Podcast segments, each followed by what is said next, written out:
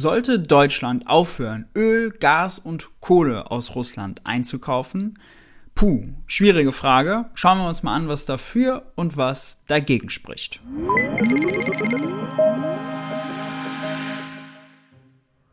Hi und herzlich willkommen bei Geld für die Welt. Ich bin Maurice und auf diesem Kanal dreht sich alles um die Frage, wie geht progressive Wirtschaftspolitik? In dem Video widmen wir uns mal der Frage eines Handelsembargos oder eines Energieembargos gegen Russland. Anlass ist der fürchterliche, abscheuliche, völkerrechtswidrige Angriffskrieg Putins auf die Ukraine. In Politik und in Medien wird seit quasi Anfang des Krieges immer wieder die Forderung laut, man solle eben kein Gas, kein Öl, keine Kohle mehr aus Russland einkaufen, weil man damit Putins Krieg finanziere.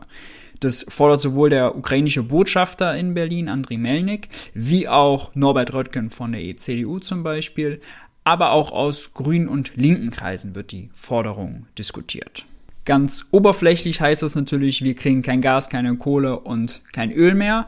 Russland dafür keine Euro-Devisen. Dahinter stecken aber noch weitere Kosten, die man mit kühlem Kopf einander abwägen sollte. Das werden wir in diesem Video tun. Bevor wir das aber machen, noch ein Hinweis in eigener Sache. Auf dem Geld für die Welt Newsletter habe ich zuletzt einige Artikel über die Finanzsanktionen gegen Russland geschrieben, wie sie funktionieren, ob sie erfolgreich sind und wie die russische Zentralbank darauf reagiert hat. Wenn euch das interessiert, den Link dazu findet ihr unter diesem Video. Checkt das gerne mal aus. Jetzt aber zum Energieembargo. Starten wir mal mit der Kosten einer solchen potenziellen Entscheidung. Erstmal müssen wir feststellen, Deutschland ist krass abhängig von russischer Energie. Das hat auch unser Wirtschaftsminister Robert Habeck hier unmissverständlich erklärt. Wenn ich bei den Energielieferungen bin, so will ich einmal feststellen, und das sage ich mit großem Bedauern, und ich sage es nicht freudestrahlend, dass Deutschland von russischen Energieimporten abhängig ist.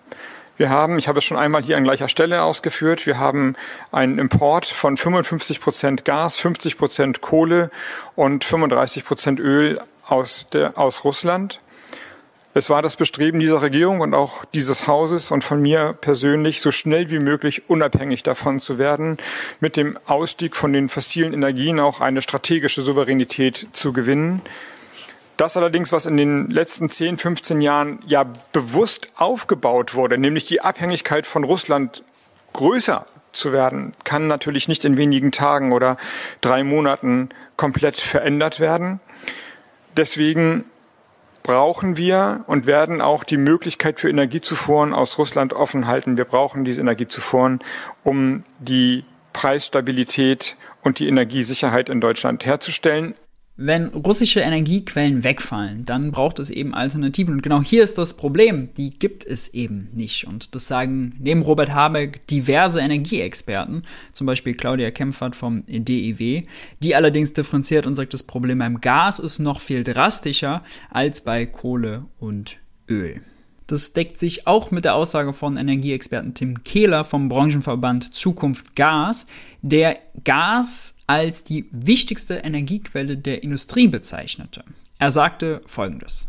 Jeder zweite Deutsche heizt mit Gas. Und ich glaube, allein aus diesen Proportionen heraus wird es deutlich, dass man hier nicht kurzfristig Veränderungen des Systems herbeiführen kann. Ohne Gas aus Russland würden Branchen wie die Chemie, Automobil, Stahlindustrie große Schwierigkeiten bekommen. Das wäre ein volkswirtschaftlicher Schock mit ungeahnten Folgen. Wenn über das russische Gas gesprochen wird, ist immer als Alternative vom Flüssiggas dann die Rede. Das ist aber problematisch, weil zum einen sehr unökologisch ist, deutlich unökologischer als Erdgas. Und zum Zweiten, weil es äh, in Deutschland noch gar nicht die Kapazitäten dafür gibt, weil die geplanten vier LNG-Terminals bis zum Ende des Jahres gar nicht einsatzfähig wären. Das Handelsblatt berichtete über eine interessante Auswertung des Marktforschungsunternehmens ICIS, wonach kommenden Winter gerade einmal 40 Prozent der europäischen Erdgasnachfrage selbst bei kompletter Auslastung aller verfügbaren Flüssigerdgasterminals gedeckt werden könnte. In die gleiche Kerbe schlägt auch Sebastian Gulbis, Gasmarktexperte beim Energieberatungsunternehmen Enervis. Der sagte folgendes. Bis zum Beginn des nächsten Winters werden sich die Probleme nicht lösen lassen. Wir rechnen damit, dass es vier bis fünf Jahre dauert und massiver Investitionen bedarf, ehe die Abhängigkeit von russischem Gas deutlich reduziert ist. Erst dann könnten die angekündigten LNG-Terminals frühestens fertig sein. Hier seht ihr außerdem in der Abbildung einmal kurz, wer die größten Flüssiggasexporteure sind, nämlich Australien, Katar, USA, dann ganz lange niemand und dann kommen Länder wie Malaysia, Algerien und auch Russland. Heißt im Klartext, wenn wir auf russisches Erdgas verzichten, dann trifft das sowohl Haushalte als auch Industrie. Man muss sich auf Ausfälle und Produktionsstopps vorbereiten. Es wird vermutlich Rationierung notwendig sein, mindestens aber mit krassen Preisanstiegen einhergehen. Die Preise sind aber sowieso schon extrem gestiegen in den letzten Monaten und zur Lage der Energiepreise sagt Wirtschaftsminister Habeck Folgendes. Wir sehen, dass die Energiepreise hoch sind. Wenn man es einmal zum Vorkrisenniveau vergleicht, dann ist der Strom um rund 130 Prozent teurer, als er vor der Krise, vor dem Krieg war.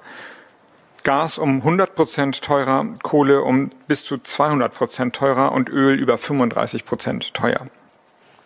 Das werden wir in den Verbraucherpreisen und in den Preisen für die Industrie, für die Wirtschaft insgesamt sehen.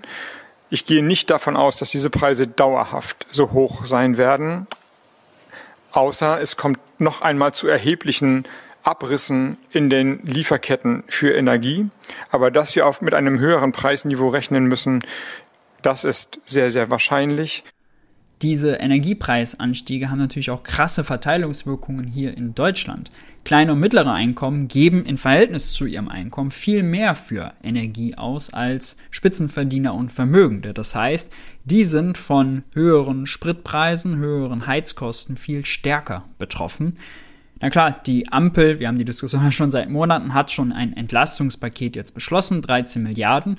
Allerdings kommt die Hälfte davon viel zu spät, die ganzen steuerlichen Entlastungen, nämlich erst mit der nächsten Steuererklärung 2023, im Mai, Juni, Juli 23 irgendwie so.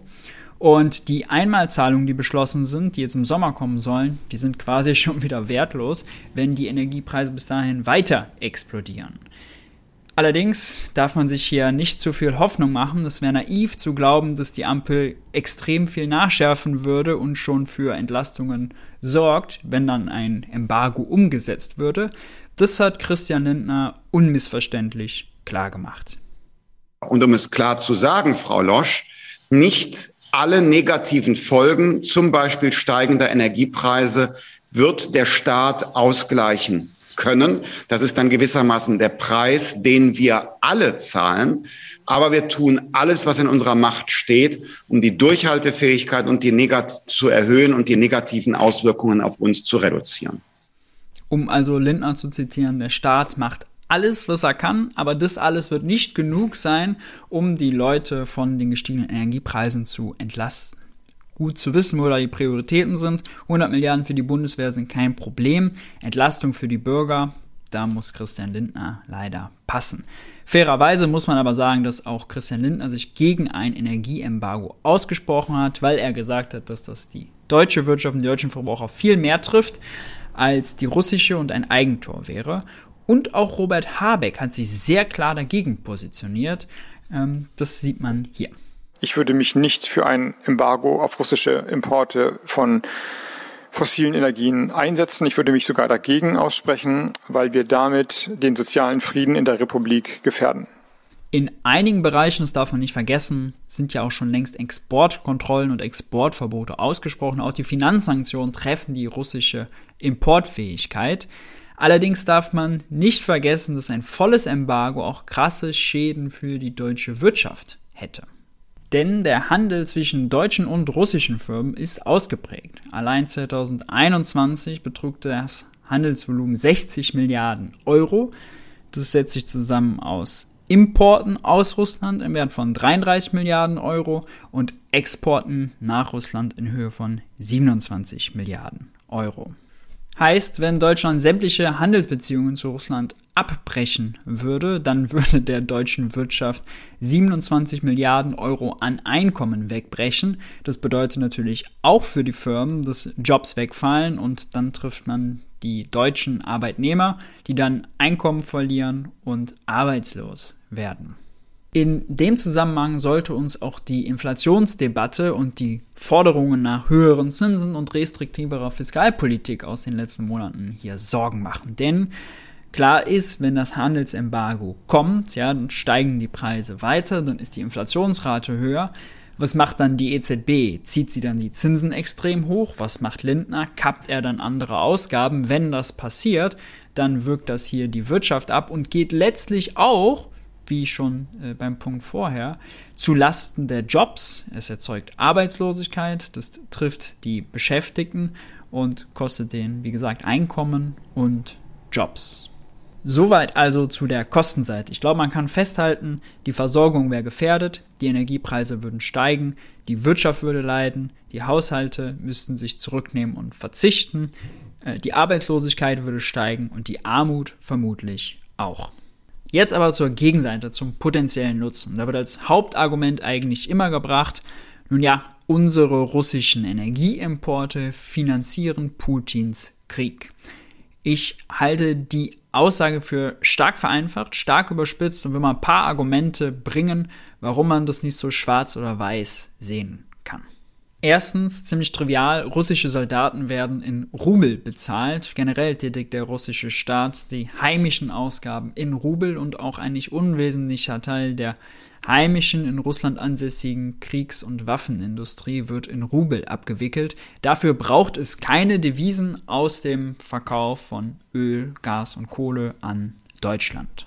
Zweitens, und das ist natürlich richtig und wichtig, ermöglichen die Energieexporte Russlands, dass sie an Euro und US-Dollar kommen, die sie dann nutzen, um Technologie, um Maschinen, um Fahrzeuge und Fahrzeugteile, Halbleiter, Pharmagüter und so weiter und so fort zu importieren, ohne den Rubelkurs zu gefährden. Allerdings gibt es hier eine Alternative. Man muss ja gar nicht über den Umweg der Devisen gehen. Man kann Russland auch quasi direkt ähm, untersagen, diese Güter zu importieren, indem man zum Beispiel Exportverbote und Exportkontrollen verhängt, was zum Beispiel im Bereich der äh, Luftfahrttechnik auch schon gemacht wurde. Außerdem darf man nicht vergessen, dass viele westliche Firmen bereits ihr Russlandgeschäft ganz oder teilweise eingestellt haben. Diese Maßnahmen sind viel direkter, um Russlands Importfähigkeit zu minimieren, als den Umweg über den Gashahn und damit den Geldhahn, den Devisenzufluss nach Russland zu gehen. Drittens, auch nochmal zum Thema Importfähigkeit Russlands, ist es ja so, dass die Finanzsanktionen gegen russische Banken, der Ausschluss aus dem SWIFT-System oder auch das Einfrieren der Fremdwährungsdevisen der russischen Zentralbank schon derart wirken, als dass sie den Rubel schwächen, der ist im Kurs krass gefallen, und damit auch die Importfähigkeit Russlands finanziell schwächen. Viertens darf man, glaube ich, nicht unterschätzen, dass über Rubel finanzierte Ausgabenprogramme Russland ja strategische Infrastruktur bauen oder Importe substituieren kann. So schlecht ist die russische Wirtschaft da nicht aufgestellt, als dass sie unbedingt auf Euros und auf westliche Firmen in jedem Bereich angewiesen ist, zumindest mittelfristig. Kurzfristig wird das natürlich schon schaden. Außerdem wird es Russland wahrscheinlich näher an China und näher an Indien herandrücken, über die dann der Handel stärker wird und über die auch einige der Sanktionen und Einschränkungen umgangen werden könnten. Fünftens vermute ich, aber das, da bin ich kein Experte, da kann ich auch falsch liegen, vermute ich, dass die jetzt in den Kriegsmanövern, schrecklichen, zu verachtenden Kriegsmanövern eingesetzten Kriegsgüter auf Halde produziert wurden in der Vergangenheit, sodass Russland in den nächsten Wochen nicht auf Nachschub angewiesen sein wird.